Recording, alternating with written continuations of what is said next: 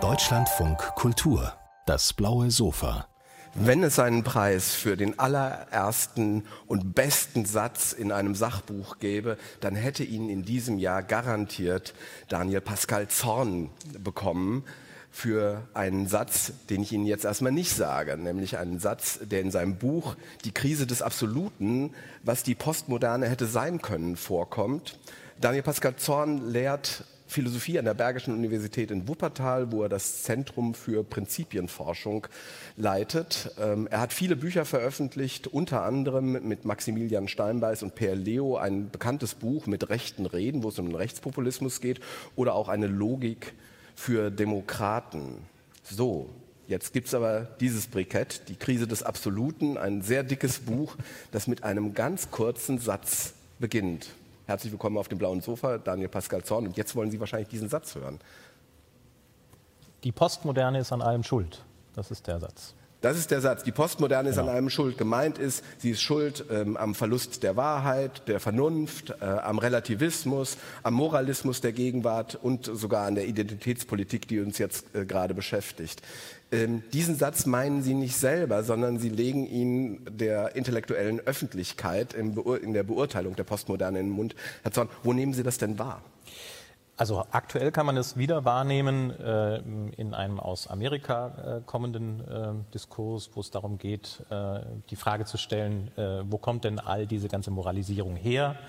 Und das verortet man dann eben typischerweise bei französischen Philosophen, äh, die man eben der Postmoderne zuordnet. Man könnte auch sagen Postmodern Cultural Marxism, also postmoderner Kulturmarxismus. Das ist so ein Schlagwort, was sehr aktuell ist. Aber das geht weit zurück und äh, ist eigentlich schon 40 Jahre alt, dieses Vorurteil über die Postmoderne. Wollen Sie mit dem Vorurteil denn eigentlich aufräumen? Ein bisschen vielleicht. Ähm, Insofern, als dass man, äh, wenn man die Frage stellt, was ist denn die Postmoderne, erstmal auf ganz viele Nebelwolken stößt und äh, dann die Frage stellen muss, wo kommt dieser Begriff her und was haben diese Philosophen oder Denker eigentlich tatsächlich ähm, geschrieben. Ähm, aufräumen kann man damit insofern nicht wirklich, weil der Begriff ja jetzt in der Welt ist und insofern habe ich ähm, jetzt den Untertitel auch gewählt, äh, nicht was ist die Postmoderne oder was war sie, sondern was hätte sie sein können, äh, wenn wir sie vielleicht anders wahrgenommen hätten. Wie hätte man sie denn wahrnehmen müssen? Man hätte vielleicht äh, ein bisschen mehr die Frage stellen müssen, von wo aus diese ähm, Philosophen ihre Frage stellen und in welcher Situation sie sie stellen. Von wo aus bedeutet, äh, welche Denkprobleme sind das eigentlich, äh, die da eine Rolle spielen? Also das sind ja alles akademische Philosophen, die in einer typisch akademischen Diskussion groß geworden sind, aber auch in einer historischen Situation, in der die Gesellschaft sich wandelt. Ja, nach dem Krieg, äh, als ähm, immer mehr Kinder geboren werden, äh, verändert sich diese Gesellschaft. Die alten elitären Institutionen verlieren an Wert. Die neuen Universitäten werden ausgebaut, immer mehr Menschen studieren. Und in dieser Zeit äh, entsteht diese sehr eigentümliche Mischung aus Theorie und marktförmiger, äh, ja, intellektuellen äh, Diskurse oder vielleicht auch marktförmiger Theorie, ähm, die dann eben in diese seltsame Mischung äh, gründet, die wir hier als Postmoderne vor uns haben. Also landläufig äh, versteht man ja unter Postmoderne eine französische Denktradition mit äh, den Meisterdenkern Michel Foucault, Gilles Deleuze, äh, dem Lyotard und äh, Jacques Derrida. Ähm, äh, für sie ist das aber nur ein Teil, äh, etwas in einer Denkbewegung, die man heutzutage also auch aus der vielleicht aus der Distanz postmodern nennen könnte. Genau, wenn man sich diese vier französischen Denker anschaut, man könnte noch Richard Rorty aus den USA dazu nehmen, dann äh, kann man die Frage stellen, was ist das, was sie gemeinsam haben? Und ich bin äh, philosophischer Komparatist, das heißt, ich vergleiche Philosophien miteinander, auch da, wo ich arbeite. Und das, was sie gemeinsam haben, ist eben eine Frage, die auch andere Denker äh, in dieser Zeit formuliert haben. Und ein paar davon habe ich dann eben hinzugenommen, auch weil es ganz reizvoll war, die vermeintlichen Gegner der Postmoderne oder diejenigen, die man da eigentlich überhaupt nicht zuordnet, mal mit ihnen in einen Vergleich zu stellen und die Frage zu stellen, haben die nicht was gemeinsam? Fragen die nicht alle äh, nach äh, danach, wie man die bürgerliche Gesellschaft von innen kritisieren kann, wenn man zu ihr dazugehört. Das ist so der Grundwiderspruch, in dem die sich alle bewegen. Ähm, und es gibt einen Ausreißer, das ist Heinz von Förster, ähm, der aber auch als Begründer des radikalen Konstruktivismus mit in diesen postmoderne Diskurs gehört. Und so habe ich meine acht Protagonisten gefunden. Ja, das ist so acht Ritter der Tafelrunde. Dazu gehört auch noch Theodor W. Adorno, den man jetzt auch nicht so unmittelbar unter die postmodernen Philosophen genommen hätte.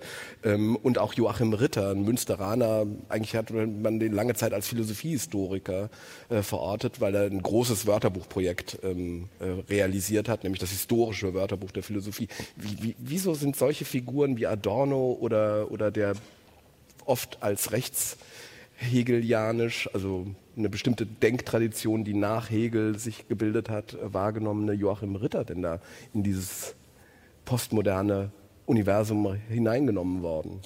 Na, ähm, die Epoche, die ich untersuche, ist eben eine, die äh, man eben als Epoche der bürgerlichen Gesellschaft in einer klassischen, klassischen Zuschnitt beschreiben könnte, also das, was nach der Französischen Revolution anhebt und dann nach dem Zweiten Weltkrieg langsam endet und sich in eine Massengesellschaft verwandelt. Und äh, da ich die Philosophen behandeln wollte, zunächst einmal mit den Franzosen, die am Ende dieser Entwicklung stehen, hat mich natürlich interessiert, wie beginnt diese Entwicklung.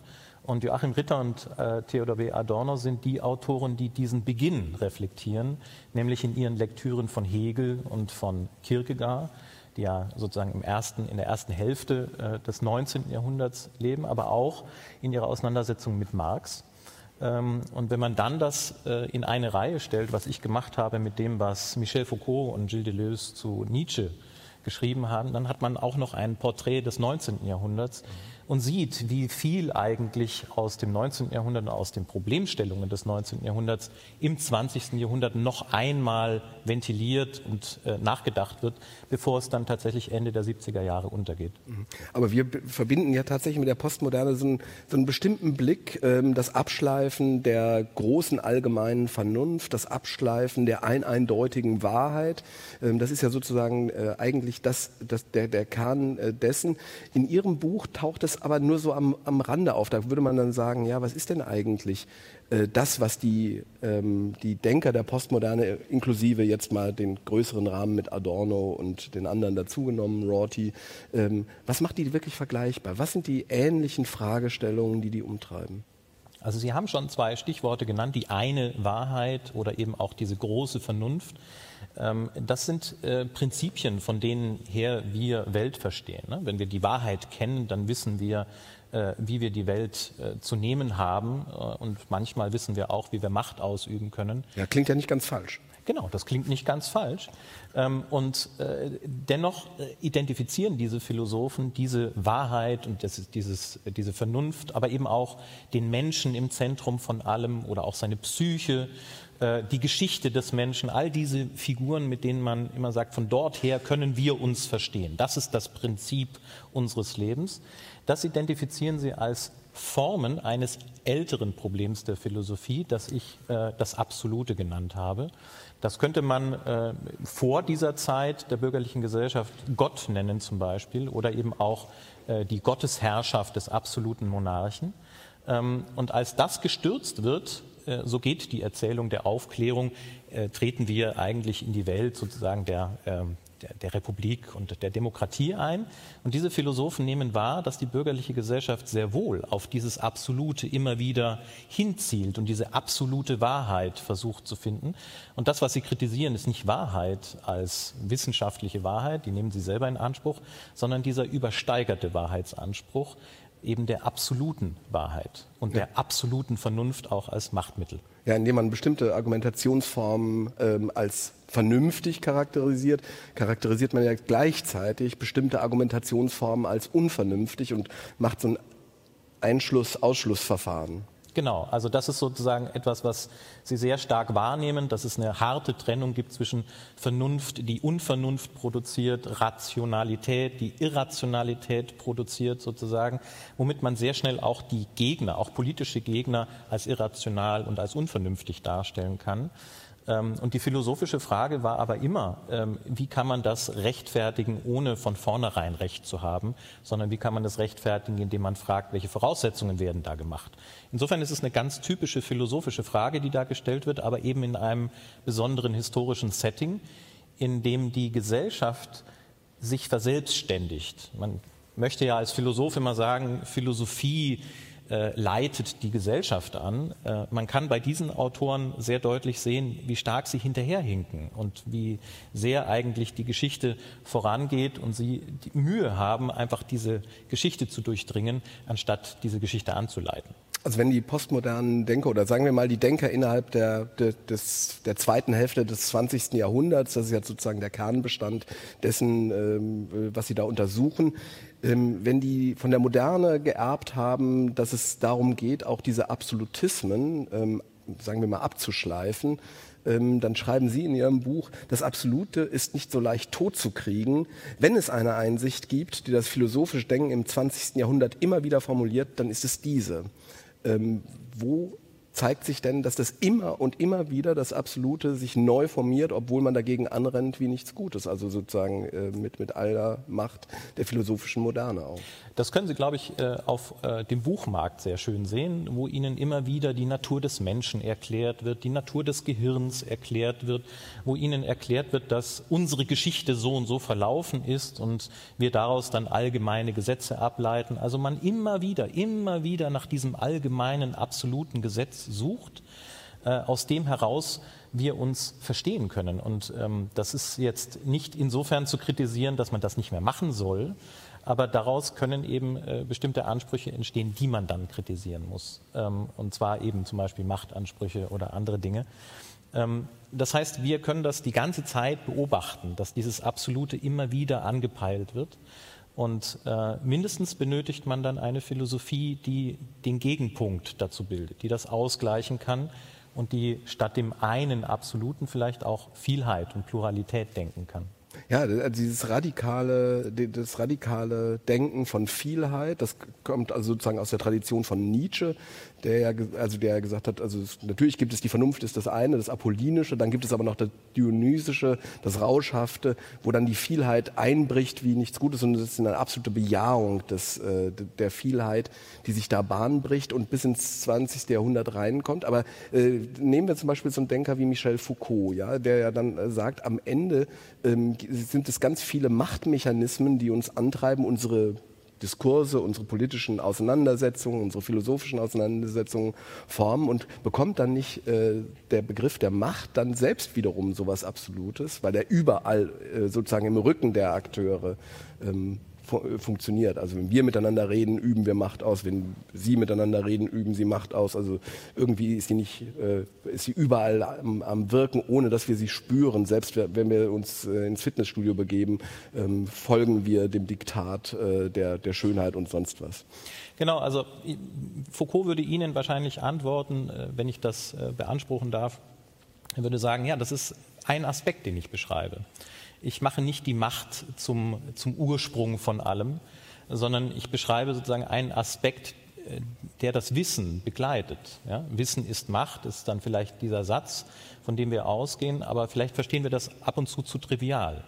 Und zweitens würde Foucault sagen, diese Vielheit der Macht bedeutet eben auch, dass äh, es ständig Ausgleich gibt. Macht bedeutet nicht immer nur Konzentration von Macht, sondern auch Diffusion, Ausbreiten, bedeutet auch Vielheit von Macht, das heißt auch von Macht, die sich gegen Macht wendet. Und da sind wir dann bei Nietzsche. Äh, Nietzsche hat diesen Willen zur Macht eben auch formuliert als eine Hypothese, die er explizit so nennt, um die Frage zu stellen, können wir eigentlich nicht versuchen, die Dinge so zu verstehen, dass sie in einer ständigen Auseinandersetzung nicht in einem polemischen Sinne sind, sondern in einer Auseinandersetzung, die sie auch aneinander bindet. Und das ist eigentlich die Form von Vielheit, äh, um die es hier geht. Nicht Relativismus von Macht oder Meinung, ähm, sondern eigentlich etwas, was uns miteinander verbindet, indem wir miteinander reden, indem wir miteinander streiten, indem wir miteinander Gesellschaften aufbauen. Übrigens, äh, diese Idee der Vielheit äh, geht in dem Buch natürlich auf Nietzsche zurück, aber sie ist uralt. Man kann auch die frühgriechische Philosophie so genau. lesen. Man kann äh, die in der mittelalterlichen Philosophie bei Cusanus oder in der frühneuzeitlichen bei Spinoza diesen mhm. Gedanken wiederfinden. Und insofern aktualisiert die postmoderne Philosophie eigentlich einen philosophischen Gedanken, der sehr alt ist. Und äh, ja, das war dann der Versuch, das wenigstens einmal festgehalten zu haben. Ja, Im Grunde genommen sagen Sie ja, was die, sagen Sie in Ihrem ganzen Buch nicht, was die äh, Postmoderne ist, genau. weil das sozusagen für Sie eine Art Papiertiger ist, der ja. aufgebaut wird ähm, durch die Wahrnehmung von außen ähm, äh, und eigentlich nur eine Epoche beschreibt, 30 Jahre lang ähm, auf eine bestimmte Weise zu denken. Ja? Und Sie, aber der Untertitel lautet, was die Postmoderne hätte sein können. Was hätte sie denn sein können? Sie hätte sein können eine Ressource für ein Denken, das sich gegen das Absolute stellt. Ich benutze im Buch äh, die Metapher des Saatgutspeichers oben im hohen Norden, wo wir Saatkörner einlagern für den Fall, dass mal Not ist. Und so äh, würde ich das sehen. Also die Postmoderne hätte für uns, wenn sie nicht jetzt dieser Hort des Relativismus und des Nihilismus und all dieser bösen Dinge wäre, hätte sie sein können äh, ein Denken, in, zu dem wir auch übrigens immer wieder zurückkehren können, wenn wir ins Bücherregal greifen, äh, aus dem wir lernen können, wie wir uns gegen Absolutismen und Verabsolutierungen wehren können. Mhm. Und das war mir wichtig, das zu unterstreichen. Wo ist denn der also wenn man das Buch jetzt in die Hand nimmt und sagt, ähm, ich möchte jetzt was für die Gegenwart daraus lernen und nicht nur eine ähm, abgeschlossene philosophische äh, Episode ähm, kennenlernen, das lernt man auch kennen. Das ist, äh, aber was, was ist der zeitdiagnostische Kern? Was lernen wir für die Diskurse? Sie haben ja im Buch auch mit, äh, mit rechten Reden und sowas äh, geschrieben. Das heißt, was lernen wir für unsere jetzigen Diskurse ähm, durch diese Denkbewegung?